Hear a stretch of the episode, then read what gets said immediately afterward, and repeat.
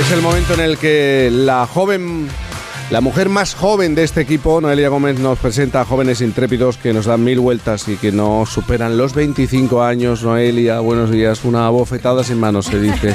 Buenos y jóvenes días, eh, ahora que ya he llegado yo, ya lo sabéis. Eh, llevo un mes insistiendo, los jóvenes no somos ni ninis ni generación perdida. Insisto, y además lo demostramos con pruebas vivientes que confirman que los menores de 25 años son muy intrépidos. Y como estamos estrenando diciembre, ya toca.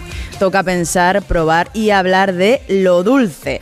La verdad es que yo ya he empezado, vamos a llamarlo esto de la dieta navideña, polvorones, mazapanes y por supuesto turrón de todo tipo. Eh, tenemos para todos los gustos, almendras, pistacho, naranja, pero sobre todo a mí el que más me apasiona es el de chocolate. Y yo creo que es bastante universal, a excepción de alguna oveja negra, un 90%, que en todas las familias hay una. Ajá. Ah, Eh, en general, el 90, chocolate nos hace felices. Pero hay quien lleva esa felicidad a otro nivel. Es el caso del joven que quiero que conozcamos hoy, el joven enamorado del chocolate.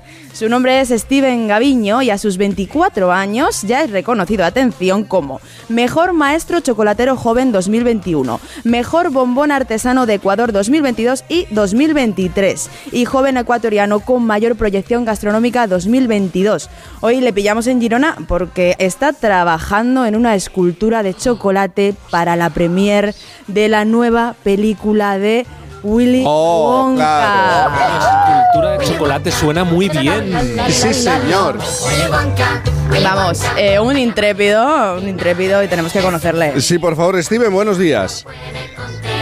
Hola, ¿qué tal? Buenos días. Buenos días, eres de Quito, de Ecuador, pero tienes una relación muy estrecha con nuestro país. De, de hecho, ahora mismo estás trabajando, me decía Noelia, que te encontrabas en Girona trabajando y supongo que terminando esa escultura de chocolate para la premier de Willy Wonka. ¿En qué punto de escultura estás? ¿En qué punto del proceso estás ahora, hoy domingo?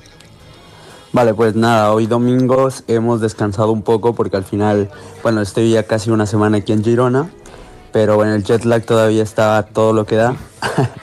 pero bueno, estamos en una de las partes más cruciales, que es la pintura de la pieza en la que definimos colores, tonos, matices que va a tener la pieza para que sea muy colorida conforme estamos haciendo la película eh, y al final que tenga mucho sentido la película eh, con la pieza, ¿no? Claro. Steven, tu relación con, con el mundo gastronómico eh, empieza en casa. Tus padres se dedican a la gastronomía, son cocineros, chef, eh, pero ellos están en la cocina salada. Claro, tú eres la oveja negra porque desde muy pequeñito a ti te dio por lo dulce. Empiezas con... ¿Es verdad que empiezas con 13 años a hacer tu primer curso de cocina? De Sí, es repostería. una, locu- es una locura. En realidad empecé con cocina y bueno, sí, siempre digo que soy la oveja negra porque al final mis dos padres, tanto mi madre como mi padre, son chefs, pero son del mundo salado. Y normalmente a los chefs del mundo salado odian el mundo dulce y viceversa. Y al final pues yo decidí inclinarme por el tema dulce y posteriormente al tema del chocolate y todo lo que ha venido pasando ha sido una locura. Menudo debate esto, este del chocolate. ¿Qué es chocolate? ¿Qué deja de ser chocolate? ¿Qué parte de azúcar o qué gran parte de azúcar tiene el chocolate? Tú a los 15 años dices que descubres el auténtico chocola- chocolate. ¿Qué pasó? Sí, al final siempre digo que fue ese intercambio de, de- sabores que al final creo que todo niño que creció en Ecuador pues nació mucho con chocolates que decimos que no son chocolates porque son sucedáneos, son eh, otro tipo de, de ingredientes que les dan sabor a chocolate, más no son chocolate. Fuera de eso, tuve una, un curso súper pequeñito de dos horas en el que probé chocolate real por primera vez con 15 años, creo que nunca lo había probado y fue una locura. Me cambió la perspectiva de comer chocolate y de cómo entender lo que ahora hago y es mi vida. Claro, Steven, tú empiezas tu formación en Ecuador, que es la tierra con el mejor cacao del mundo, pero hay un momento dado en el que decides mudarte a Barcelona. ¿Esto por qué ocurre?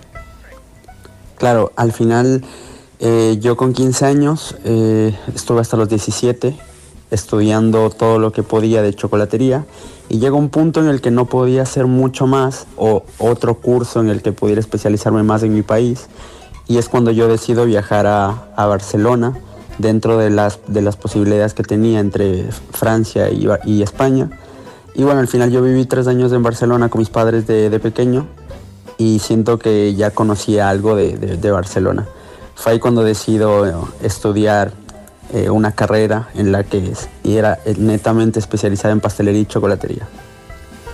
Oye, ¿te ocurrió algo muy, bueno, que nos llama mucho la, atención. La formación en Quito es muy diferente a lo que te encuentras en España y, y de hecho te, te costó adaptarte. ¿Qué es lo que pasa con la enseñanza eh, eh, en nuestro país? Sí, que al final siento que cambian muchos matices y muchas cosas porque al final eh, buscaban, cuando yo apenas empecé a estudiar, que a lo mejor hacíamos una receta entre 10 o 15 personas lo hacíamos entre todos. Cuando llego a Barcelona me doy cuenta que hacías 10 recetas solo tú. Entonces mm. era una locura y, al final te vuelves loco, ¿no? No, no entiendes mucho cómo va después de que vienes de, un lugar así, ¿no? Pero mm, te acostumbras, aprendes y al final, y hoy en día que trabajamos 24/7 con chocolate, pues nos sirve mucho entender esa parte. Steven, eh, Noelia nos hablaba de, los reconocimientos, de los premios, de ser alguien importante en el mundo del chocolate, pero al final tú, por encima de todos aquellos que prueban tus obras, pones a tu hermana de 11 años. Es la mejor crítica. Así es, la verdad que se lo comentaba Noelia, que dentro de mis críticos los número uno son mi familia. Y bueno, odio darle mis elaboraciones a mi abuela, por ejemplo, porque ella dice que todo está muy bueno y cuando nosotros estamos probando una nueva colección de bombones para sacarla al público, pues nos cuesta mucho saber si está bien o mal, ¿no? Es ahí donde entra Camila, que es mi hermana, y es la mejor crítica que podemos tener, porque si a un niño o a una niña pequeña le gustan las elaboraciones que tienes, sabiendo que no le estás dando la clásica elaboración de caramelo con chocolate, sino que le estamos dando un bombón de rosas con pimienta rosa a lo mejor, y si a ella le parece que está bien, fuera de todo el resto de pruebas que hacemos, pues nos da el indicio perfecto para saber que es un bombón bueno y que le puede gustar a todos.